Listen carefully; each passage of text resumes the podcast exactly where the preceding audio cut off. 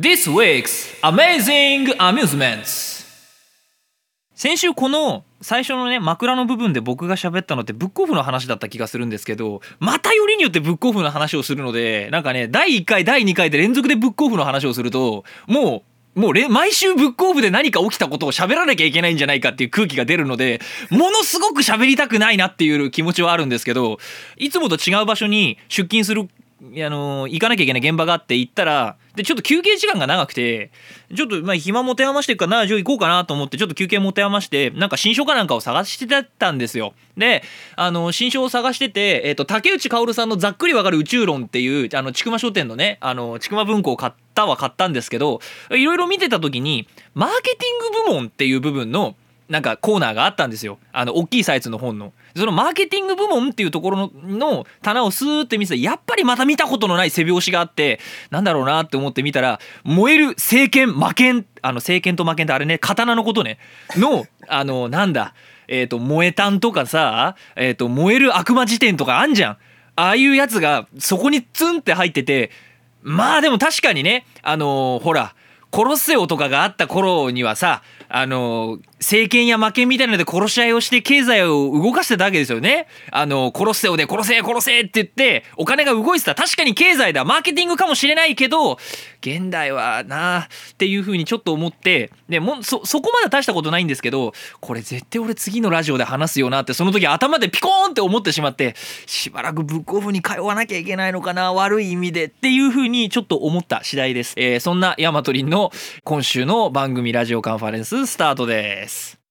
またラジオやるのラジオ生活会話10年えー、この企画何本目だ会議ですよ。会議カンファレンス。見ろこれがこじらせたクリエイターの生態だ。ヤマトリンのラジオカンファレンス。略してラジカン。改めまして、えー、メインパーソナリティの大和凛です。今週の笑い袋の方は、えー、こちらご当地さんです。はいご当地です。はじめまして。こんばんは。こんにちは。おはようございます。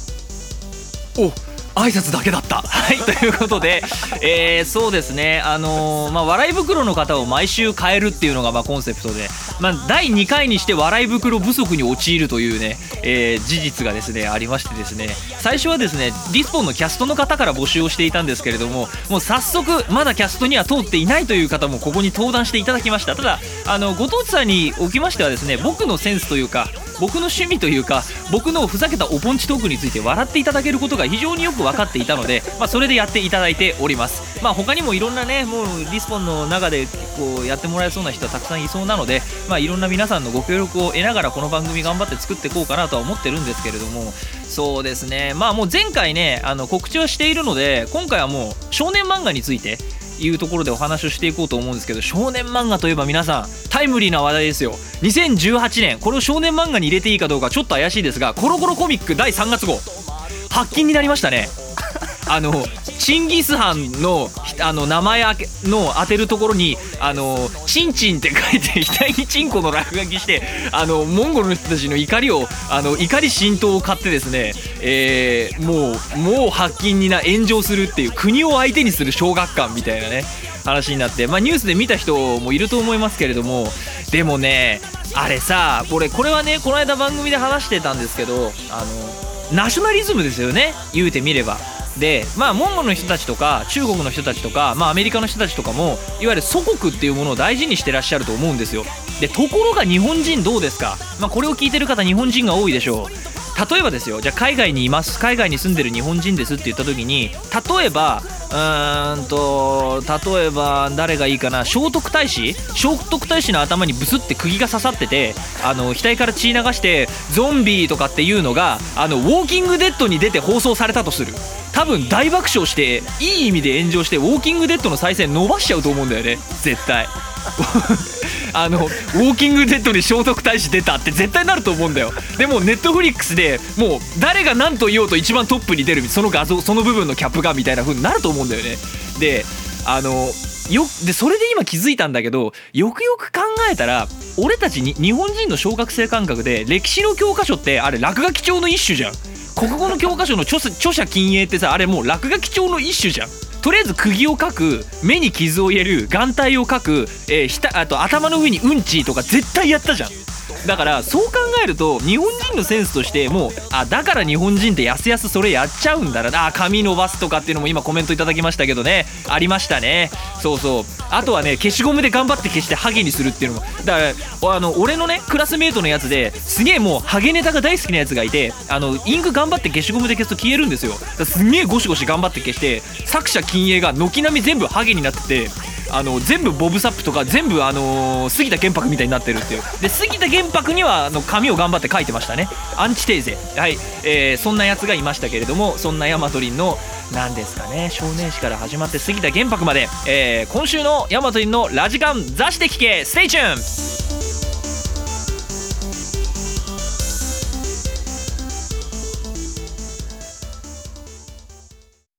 切り開けこの世界の未来を。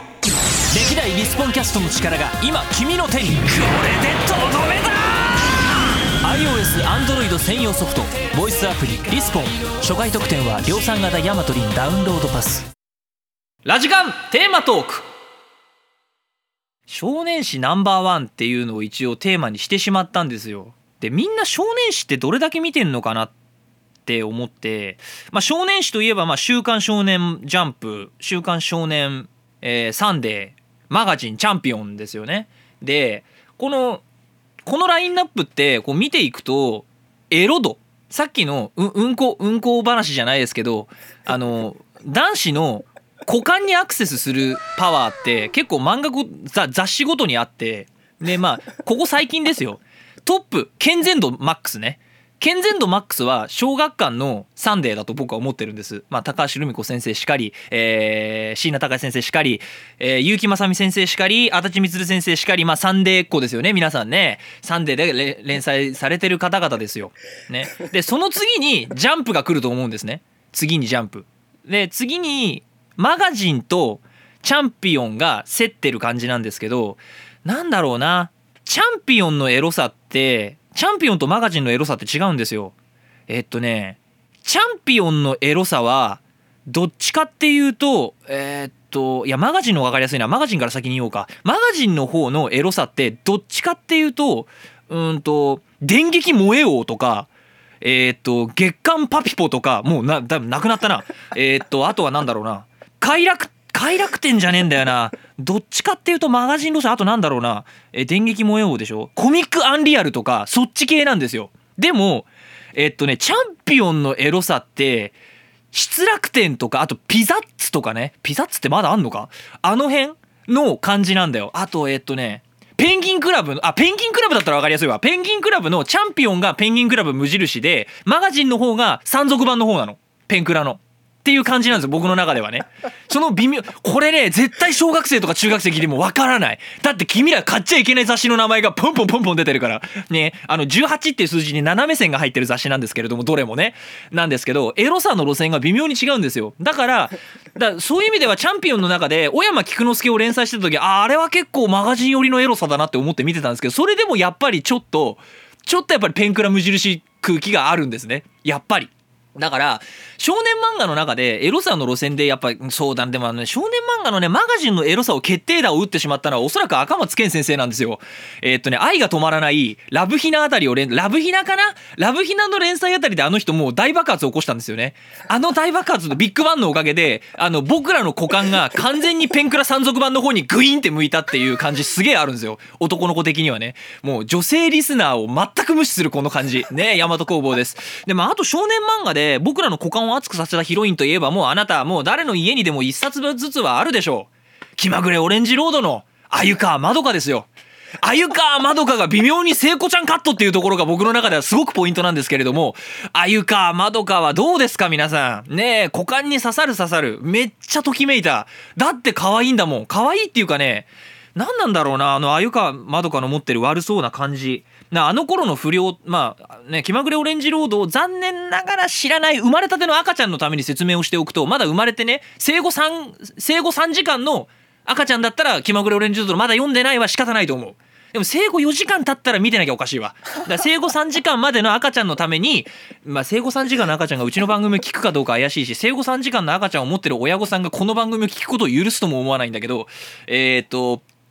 まあ、気まぐれオレンジロードっていうのは、えー超能力を持った主人公がですね、えー転校してくるんですね。で、転校してきて、転校した先でですね、鮎川まどかっていうすごく不良チックで、中学生なのにおタバコ吸っちゃって、みたいな感じの、もうタバコ吸うっていうのが不良の代名詞だった時代ですね。今ではな、まあ今でもそうなんでしょうけど、あのーもう PTA がもう頭に角を生やして怒り狂うような漫画だったわけです。ね。でもそこで役が出てこなかったところはやっぱりジャンプ漫画だなって思うんですけど、で、あのーその中でね、あの、だあの頃の時代の不良っつったらさ、スカート長いわけよ。長いスカートをさ、振り乱しながらさ、ピックの窓かな、これアニメ版ですね。漫画版にはなかった要素ですけれども、もう窓かなんつったらもう大人、中学生なのに大人のお姉さん感がやばい。で、今考えると、中学生の時に自分が何してたかなって考えてごらんなさいな。まだ下手すると、下手するとだよ、クラスの中に精通してないやつがいるんじゃないかレベルですよ。言ってしまえばそんなレベルであんなドキドキする漫画書かれちゃっていあの松本泉先生に、まあ、あの人も原稿を落とすので有名な作家さんでねいうところありますけれども。でね結構ねあの鮎川まどかによってお髪の長いその肌の露出の少ないお姉さんキャラ的なものをお姉さんじゃないんだよね。年齢的にはお姉さんじゃないのにそのなんだろう年上のかっこいいお姉さんがめっちゃヒロインでいいみたいな感じ。で多分ね俺あの頃からだと思うんだけど女の子の方が強くてっていうタイプのアダルトビデオ絶対増えたと思うんだよね。あの要は M, M 向けの AV とか M 向けの作品ヒロインって増え始めたなって思ったのあの時代で。えっ、と1980年代の後半かな漫画を読み返していくとそういうキャラがどんどんどんどん増え始めるんですよ。それで、えっと他のヒロインとか見ていくと当時同じぐらいの時代に「ランマ2分の1」のあかねちゃんとかがいるのね。だからあのやっぱ強いヒロインまあ高橋留美子あたりから提言されてるであろう強いヒロインっていうのを打ち出し始めた頃が80年代の終わりなんですよねでそれよりも前に遡ると言ってしまえば要は星ヒューマのお姉ちゃんみたいなもんですよ後ろで「ヒューマ!」って言ってあの 木の陰で後ろで泣いてるっていう見えてる見えてるみたいな感じで後ろで泣いちゃってるお姉ちゃんみたいな感じになるんですよね女性っていうものがえー言ってみればのうーん男性の勝利の報酬だったんですよ女は。ただの。ただの報酬だったんですよ。ところが80年代になり、えーまあ平塚雷鳥ですよね、えー、遡れば女性がやっぱり活躍する時代だと言われ始めた頃。ね、バリバリ女性のキャリアウーマンなんてキャリアウーマンなんていう死語が現れた頃ですよ。その、えー頃に、えー女の子たちっていうのが漫画の中でも台頭し始めるようになる。だから主人公少年漫画なのに、えー水をかぶったら主人公は女の子になってしまうみたいな漫画も登場するわけでそりゃそうだ。ね。であとジャンプジャンプはそうでもなかったんですけどサンデーとかでも高橋留美子先生がポンポンおっぱい放り出す女の子出しちゃったので、まあ、だんだんだんだんエロさがそこからね影響されてね。でまあ同じく結構際どいちょっと小学生が見るのにはちょっと早いかなっていう少年漫画を出してたマガジンチャンピオンあたりでもだんだんだんだんしゃしゃるようになり、まあ、そして世の中は平成に移りとね。で逆に、あのー自分が本当に描きたい世界なんだって言って描き始めちゃったあの高橋留美子先生が描き始めちゃった犬夜叉。犬夜叉になった途端にあのすごく健全度が増してって全然エッチなシーン出てこないしみたいな空気になりエロギャグも一切出てきませんけど何何ですみたいな空気がすごい出て。高橋留美子先生の人魚の森とか人魚の傷あるいはあのー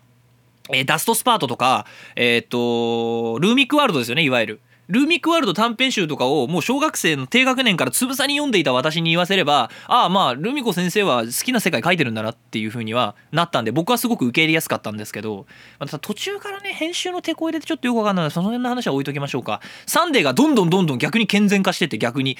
高橋留美子先生が投げ込んだ石がサンデーに波紋を広げるよりもどっちかっていうとマガジンチャンピオンに影響を与えた感が俺の中ですごいのね。うん、そうなで俺はねこの後何の話がしたいってさっきのね話にちょっと戻してね少年漫画は俺たち男子たち、まあ、あるいは女子たちの性癖を作るっていうすごい装置だなっていう話が最終的にはしたいんですよ。でさっきの鮎川まどかお姉さんがちょっと来ちゃうよねっていうのはお姉さんじゃないのにお姉さんキャラが来ちゃうよねっていうのはもう完全にそうじゃん。でまあひかるちゃんにしたって結構グイグイ来るタイプじゃん。だグイグイ来る女の子にちょっと胸が熱くなるいや股間が熱くなる感じは もう絶対少年漫画による影響なんですけど他のところでもう少し少年漫画の影響を考慮するとどこに話がいくかっていうと「ドラゴンボール」なんですよ。皆さん触手萌えってあるじゃないですか。コミックアンリアルですよ。あれはどう考えても鳥山明先生のもうもうテロですよあれは。テロ行為。わかります？皆さん。あれは完全なる鳥山明のテロなんです。セル編ってあるじゃないですか。でセル編で18号っていうもう気丈なお姉さんが触手に丸飲みされでだ丸も丸飲みっていうジャンルあるじゃん。触手のジャンルっていろいろあるんですけどあの全身ね触手にその紐みたいな触手に縛られてるってこれはね多分ね魔物ハンター陽子あたりのちょっと古い感じなんですよ。これが鳥山明によってバカでかい触手に丸飲みされるっていうやつに変わったんですよ。で丸飲みされるっていうのとあとこれは最近出たやつなんですけど普通に服着てるんだよ服。びっちりしてるレオタードみたいなの着てるんだけどそのレオタードの中に超微細な触手がみっちり入ってるってやつ。あれもすごい俺の中では来るものがあるんだけどそそれよりまず丸飲みだね。丸飲みを鳥山明先生はセルで作ってしまったと。あと吸血鬼萌えも一種そうなんだけどあのブスって刺されて最初一瞬ちょっとアヘ顔してその後チューって吸われてってカサカサになってくみたいなやつ。あれもそうなんだよね。あれはどっちかっていうとあのなんだろうな女の子にさ男がされそれをやられちゃって男はゾンビにカサカサになっちゃうみたいなやつなんだけどどっちかっていうと俺らの中で何が熱くなるかって言ったらどっちかってそっちなんだけどあの女の子が触手に丸飲みされるっていうやつと挙句もう一個あの人はねさらにセルでもう一個性癖を作ってくるんだ。女の子が粘液にくるまれた状態でボトって落ちてるっていう で意識失ってるっていうやつをセルセル編で出してるんだよ。あの18号を助けるシーンがあるじゃん。助けた後にそのどう考えてもこれあれだよね。一応透明な粘液になってるけどっていう。であれをだよ。より優にこと書いてゴールデンタイムでテレビ放送しちゃったんだよね。フジテレビで。やっちゃったんですよ。あれはねセルはねすごい数の性癖作ったよ。絶対。であとねえーっとなんだ。えーっと17号を先にセルが吸収してその後にえーっと17号の声で18号にさあの語りかけるシーンがあるんだよねアニメでも。であれでダブってその一瞬18号が一瞬こう揺れるんですよ。一瞬洗脳されたみたいな感じになるんですよ。いわゆるえーっと催眠的な催眠エッジ的なもの？も多分ね鳥山明なんじゃないかなってちょっと思ってるんですよね。挙句の果てにツンデレっていう。あのだってクリリンにさあのあんたに命助けられたなんてそんなこと知ったこっちゃねえんだからなバーカって言って飛んでくんだぜあの子。18号。もう刺さるに決まってるじゃない。完全にもう18号とセルがなしてしまった僕らのこの性癖ドリーミング。やばいね鳥山明はもう罪としか言いようがない。俺はね鳥山明の残した功績は偉大だと思ってます。ありがとう鳥山明。だから僕は今触手物の AV を見ても割と受け入れられる。もう今日はアダルトビデオの話しかしてないぞ俺。あとエロ漫画の話しかしてないぞ。ちなみに最近ですとそうですね。うーん俺が最近好きな作家さんか。うーん。いやその話はまた今度にしようか話長くなるしねであのーまあちょっとさ話をまとめていかなきゃいけない時間にはなってきたのでねまとめつついこうかなと思うんですけれどもまあまあ性癖をね取り上げるとドラゴンボールの性癖の話はもちろん多々あるんですが、まあ、やっぱりそれでも僕らの中で、えー少年漫画っていうものにね培われてきたものってのは大きいんですよ。最後に僕が一体いかなる少年漫画人生を歩んできたのかを、えーご紹介して、えーオチにしたいかなと思います。鳥山明なんか目じゃないんです。ここまで鳥山明がすごいすごいと言っておきながら僕の性癖に対しては鳥山明なんて目じゃないんです。まあ、ランマ2分の1とかね、えーうるせえやつらとかね、あの辺もそうなんですけれども、そこで雷打たれた感もあるんですけど、僕ね、もう一個雷打たれちゃったやばい作品があるんですよね。永井豪先生なんですよ。皆さんお分かりになるでしょうか？永井豪先生のデビルマン原作版を僕は読んでしまったんですね。小学校の低学年で。1年生か2年生ぐらいの時に。もう原作版のしかも初版版ですけども母親が持ってたので初版版デビルマン第1巻から第5巻を見るとですねもう最初の段階でシレールなんてのはもう裸なんですよ。で言ってみればシレールもねあのあそこのおけけもね結構いっぱい書かれてるんです。多めに書かれてるんでデビルマンと一緒なんですけども完全になんですよね。全裸じゃんっていう普通に全裸じゃないかこれっていうのを小学校低学年でバリバリ読んでたんですよ僕。えっ、とその後小学校うんとに上がりまあまあ何度も何度も読みますよ永井豪先生の漫画を。ね。であとまあ結構仮面とかさだってけこれこれ本当にかぶっちゃうんだけどさ今永井豪先生があの画業50周年記念55周年記念だっけ？で50周年記念か？であのーマジンガー Z インフィニティそれからデビルマンクライベイビーそしてキューティーハニーの新しいやつですね、えー今度アニメ化されるっていうことで、えーいろんな歴代永井豪漫画のアニメ版を作ってるじゃないですか。で見ましたよマジンガー Z 見ました見ました。デビルマンクライベビー見ましたよ。素晴らしかった、えーどちらも素晴らしいと思った上で、まあ、キューティーハニーもちょっと楽しみにはしてるんですけれどもキューティーハニーは今度は変身したら全部声が変わるらしいですね、えーまあ、いろんな声優さんが出てらっしゃるんですけれどもあのねキューティーハニーだけっこう仮面だ、えー、へんちんポコイダーだ変筋タマイダーだ、えーあの辺を見ていると。でこの話をね残念ながらね僕がこのラジオでする前にしようしようと思ってたのに先々週ですね先々週あたりからかなあのー僕の大好きなあの伊集院光深夜のバカ力の中でやっちゃったんですよ伊集院さんが。あれやられちゃってどうしようっていう。であのーえっ、と誰がちょっと原作者だったか忘れたんですけどポコ指の話をしててあのあるこれ少年漫画だよ。言っておくけどこれ全部少年漫画の話してるからね俺。全然18禁の漫画の話してないよ。少年漫画の話してるから。あの主人公の男の子がものすごく主因に励んでたんだって。でその主因に励んですっげえノリノリで主因に励んでたらその励んでる主因の手の形がなんか悪魔を呼び出すハンドサインかなんかになってて悪魔を呼び出していつでも誰でも女の子とセックスしたいっていう願いを叶えてもらってポコ指っていう指を手に入れるんだって。でそのポコ指でビシッと女の子を指さすと突然女の子がムラムラし始めて自分とエッチできるっていうそういう もう夢のような漫画を永井豪先生は書いたらしいんですよ。他の原作者の時に。もうさもうそんな漫画をさ少年誌で連載されちゃったらさそりゃ今の現代のエロ漫画ああなるわってなるじゃん。であっちこっち NHK が発禁にするわって思うじゃん。もう今日の番組すごいな。第2回にして多分ねピーって音入ってるぞ。これ編集めんどくせえ。もちろん永井豪先生の何がやっぱってやっぱデビルマンの凄さ話の重たさ。だってもう最後の方なんてさもうタレちゃんの首ちょんぱですよ。もうそれが出てきてしまうのであれに勝るものはないかなっていう。まあそれに興味を持ったら当然アニメ OVA 版のねデビルマンアモン目視録とか見るわけじゃないですか。だからデビルマンの中でかなり原作に忠実に作ったアニメテレビシリーズ全話ではないですけれども、え1本だけ最後のもう世紀末状態になった日本を描いたアモンデビルマンアモン目視録っていう OVA はすごいよくできてたなと思うんですよ。作画も良かったしね。だからクライベイビーはすごいですよ。本当に原作に忠実。あのあそこまで原作の漫画版のデビルマンに忠実作っちゃったらもうそれは配信できないわテレビで一般の。今の世の中じゃ。まあそう考えると今の世の中は規制規制規制でなかなか難しいものがありますよね。だから僕最後に僕が言いたいことはやっぱり昭和生まれってねそこに対する何か一種のブランディングというかね、えー優越感を多分ね握りしめてると思うんです胸に。何が優越感って言ったらやっぱりそういうね発禁になる。だって多分ね多分だよリフレインするけど今から10年前か15年前にあのコロコロコミックの出てくるキャラクターの落書きでチンギス・ハンにチンチンって書いたところで多分発禁にはならなかったもんね。それがね どうだお前ら今は悲しいかことにお前らは何でも発禁発禁だって見せられないけど俺たちの頃は何でも合法だったんだぜっていうのが多分ね昭和のオタク感なんだろうな。なんかさ解雇中っているじゃん。あれって多分そこだと思うんだよね。見れないものが見れる言ってみれば一種のチラリズムというかだって何ていうの？今の漫画のエロさってもうチラリズムじゃないんだもん。棺桶の中に全部さあの棺桶の中にすっぽんぽんの女の子入ってますって言われても全然じゃん。だけど服ちょっと露出度は低いんだけれども鮎川まどかみたいにね長いスカートのちょっと下にほんの少しだけ生足が見えてソックスみたいな状態の状態が僕らをそそるんですよ。それぐらいは見せてくれないと。でも今の漫画はどうですか？今の漫画は棺桶の中もう完全密封の棺桶の中にヒロインをぎゅうぎゅう詰めにしてでも中は裸だよって言ってるのと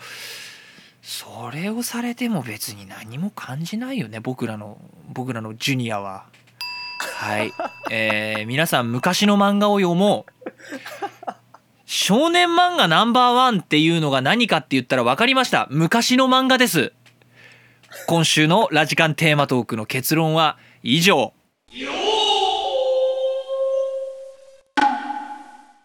ミニ四駆世界グランプリアメリカチームのすごいマシンをリアルミニ四駆で楽しもう。キラリと光るメカ部分透明ボディ。交換パーツで新しい面白さが見えてくる。リアルミニ四駆バックブレーダー。The Songs for You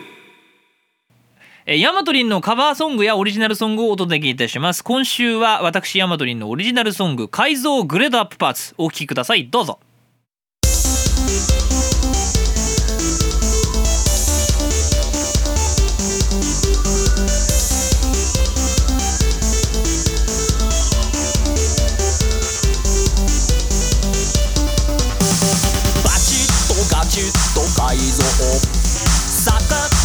とパピュッと倍増。たまった宿題やらなきゃ。ごめんって母ちゃん後でやるから。カーボンプレートローハイドタイヤ。ファーストドライバーセット。サラビス鍋ネジスライドダンパーフェロントアンダーガード。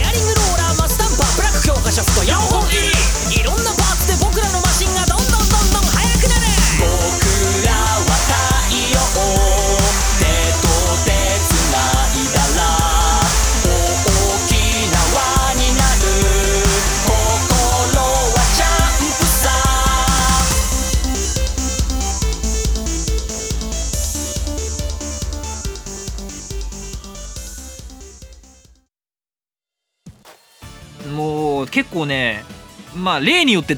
前回よりさらにカンペなしで喋ってましたけどあのまだね少年漫画の話はねしたりないことがあるんですよね。主人公のあの第1話の段階でのレベルの話をしてなくて主人公漫画の主人公って第1話の段階でレベルってあると思うんですよ。で僕の友達に W. インカネーションっていう変態がいるんであの変態で素早いクソデブがいるんですけど すごく仲いい僕の大親友なんです。大親友に対してかける言葉がそれか。あのねインカネーションっていう男はねレベル100の漫画が好きだって話になったんですよ前に。だからランマ2分の1もそうだったし最近ので言うと「流浪に剣心」とか、まあ、ドラゴンボールは割と成長劇のある漫画でしたけどわりかし主人公が最初レベル100の状態で始まる漫画が彼は好きだって話をしててあでも確かにそれあるな。主人公が第1話でレベルが高いか低いかってあるよなっていう。だ例えば「仮面ライダー電王」はもう完全にレベル0から始まるんですよ。レベル0どころかマイナス100ぐらいから始まるんですよね。で最終的にものすごい成長を見せてやっとレベル50ぐらいになった話が終わるっていう風にできてるし主人公の初期レベルの話で分析していくとね結構ね分かるものがあるんですよ。だその分析論の話もしたいなと思ってたんですけど硬い話になるんでねあのねその中でね例えば投げ込みでとか言いづらいんで、あのちょっとそれをねやらないためにもちょっと今回はね、えー硬い話よりも柔らかいお話から、えーしていったというような気がします。もうただの下品な番組だこの番組。どうしよう。ねこれからちょっと硬い話もしていこう第3回はめちゃめちゃ硬いぞ、えーということで告知のコーナーです。ヤマトリンからアイドルマスターシンデレラガールズの同人イラストのお仕事いたしました。3月11日もう間近ですね。シンデレラガールズステージ6ステップ。あ6ステップか、えーサークル可逆圧縮アーカイブ配置区67えーでございます。コロコロボンボンのパロディの合同誌になっております。会場が神戸国際展示場です。関西のイベントです、えーよろしければぜひ足を運んであげてください。えー私が表紙を担当しております、えーそれから来週3月18日朗読と声劇と大和帝国と第1回開催です、えー音声作品の発表場所や朗読劇の公演場所もっと砕けて役者同士の交流や気軽な、えー読み合わせができる場所そんな場所を探している、えーそんな方のために開きました。オンラインでの、えーチャットの声劇も楽しいですけれどもやっぱり生でやりたいですよね、えーそんな人たちのためにですね、えー会場は東京成増アクトホール。こちらで、えーイベント開催します、えー参加費はなんと、えー演者側も観覧側も500円、えー午前午後の部がございます、え詳しくはヤマトリのツイッターより URL 流しておりますのでそちらご確認ください。次回のテーマトークはクリエイターの価値について。えー、ヤマトリのツイッターへの DM 番組へのコメントにて皆さんのお便りお待ちしております。今週もありがとうございました。See you next time! バイバイ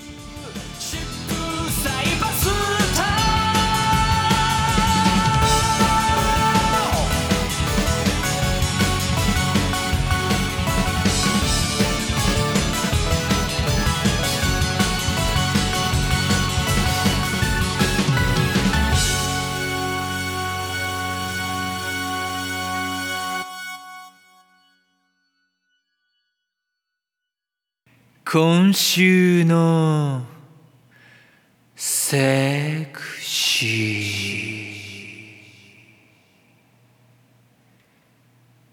こんばんはリン姉さんよ。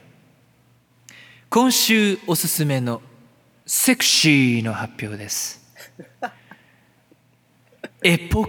ク。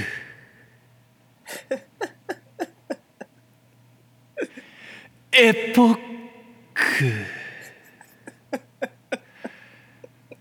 エポック。また来週